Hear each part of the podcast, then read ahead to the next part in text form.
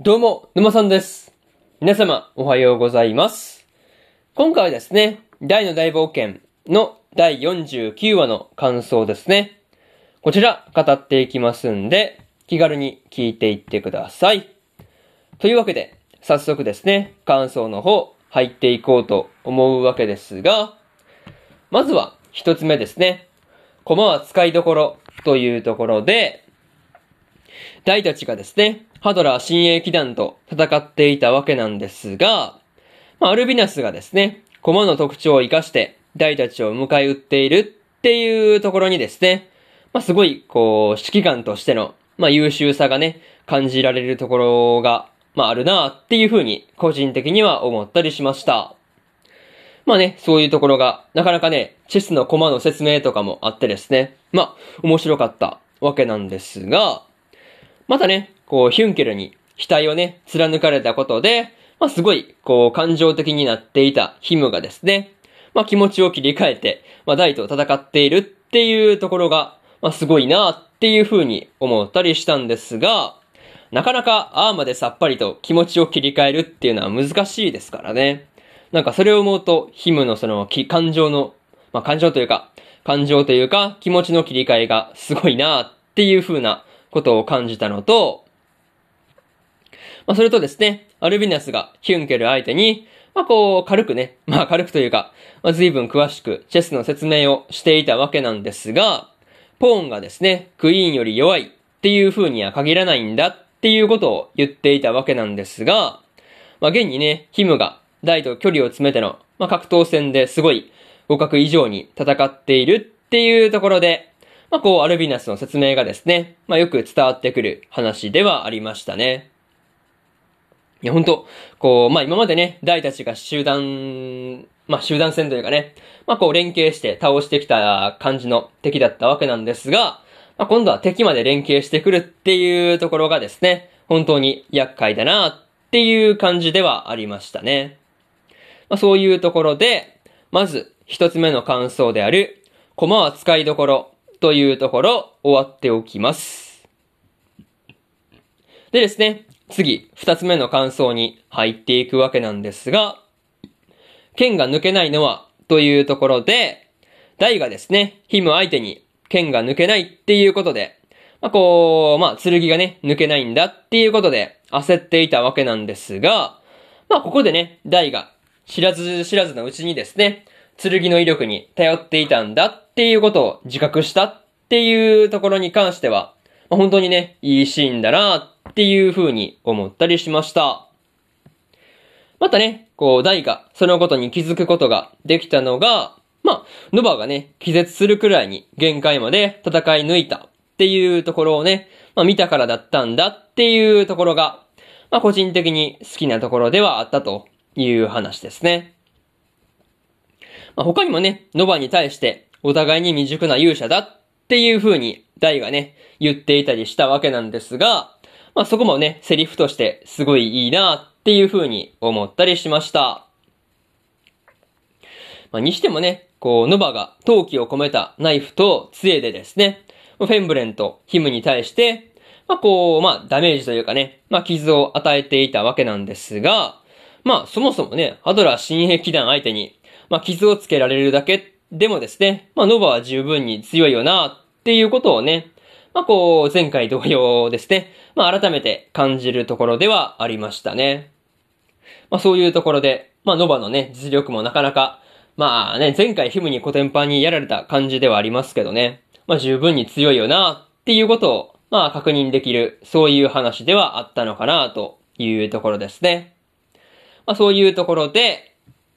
二つ目の感想である、剣が抜けないのは、というところ終わっておきます。でですね、次、三つ目の感想に入っていくわけなんですが、作戦変更というところで、大たちがですね、クロコダインの提案で、まあ、こう、フォーメーションを変えていたわけなんですが、まあ、そ、それによってですね、まあ、うまく戦って、一箇所に集めたところで、ポップがね、メドロワを決めるっていうところが、まあ、こう、めちゃめちゃかっこよかったなというところでした。まあでもね、ポップがメドローアを打てたっていうところに関してはですね、まあクロコダインがシグマのシャハルの鏡をですね、まあこう吹き飛ばしたおかげだったわけなんですが、まあその時の獣王激烈ショーもですね、まあめちゃめちゃかっこよかったなっていうところですね。そう。まあね、あのー、獣王快進撃をまあ左右同時から出せるっていうところですよね。そう。で、しかも回転を逆にしてるから威力が増しているんだっていうところもね、すごい、まあすごいわかりやすいんですけど、やっぱりこう、威力としては高いなっていうことを思わされる話ではありましたね。またね、一箇所にハドラー親衛騎団を集められたっていうところに関してはですね、まあ負傷したシグマのもとにですね、全員が集まっていたからだったわけなんですが、まあ、それはですね、ハドラー親衛騎団に仲間意識があったからこそっていう感じでした。まあ、そう思うと、ハドラー親衛騎団に仲間意識がなければ、まあ、そんな一箇所に集めるなんてことは不可能だったっていうことですよね。そう。なんかそれを思うと、なかなかね、まあ難しいというかね、まあ複雑なところではあったという話ですね。そう。まあ仲間意識のいい面悪い面が今回はよく出てたなっていう感じでした。まあそういうところで、三つ目の感想である作戦変更というところ終わっておきます。でですね、最後にというパートに入っていくんですが、今回はですね、ハドラー親衛騎団との戦いだったわけなんですが、まあ、ヒムがですね、何かと負傷することが多かったなっていう風に感じたりしました。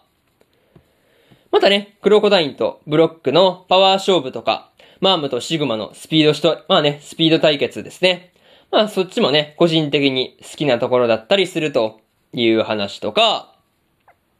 あとはね、ヒュンケルが盤上の駒のように計算通りに倒せるとは思うなよっていう風に、まあアルビナスに対して言っているところとかね、まあすごい良かったなという感じでした。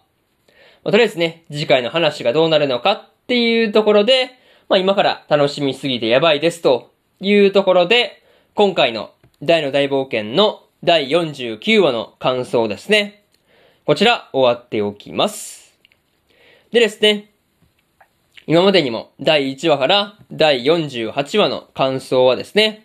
それぞれ過去の放送で語ってますんで、よかったら過去の放送もですね、合わせて聞いてみてくださいというところと、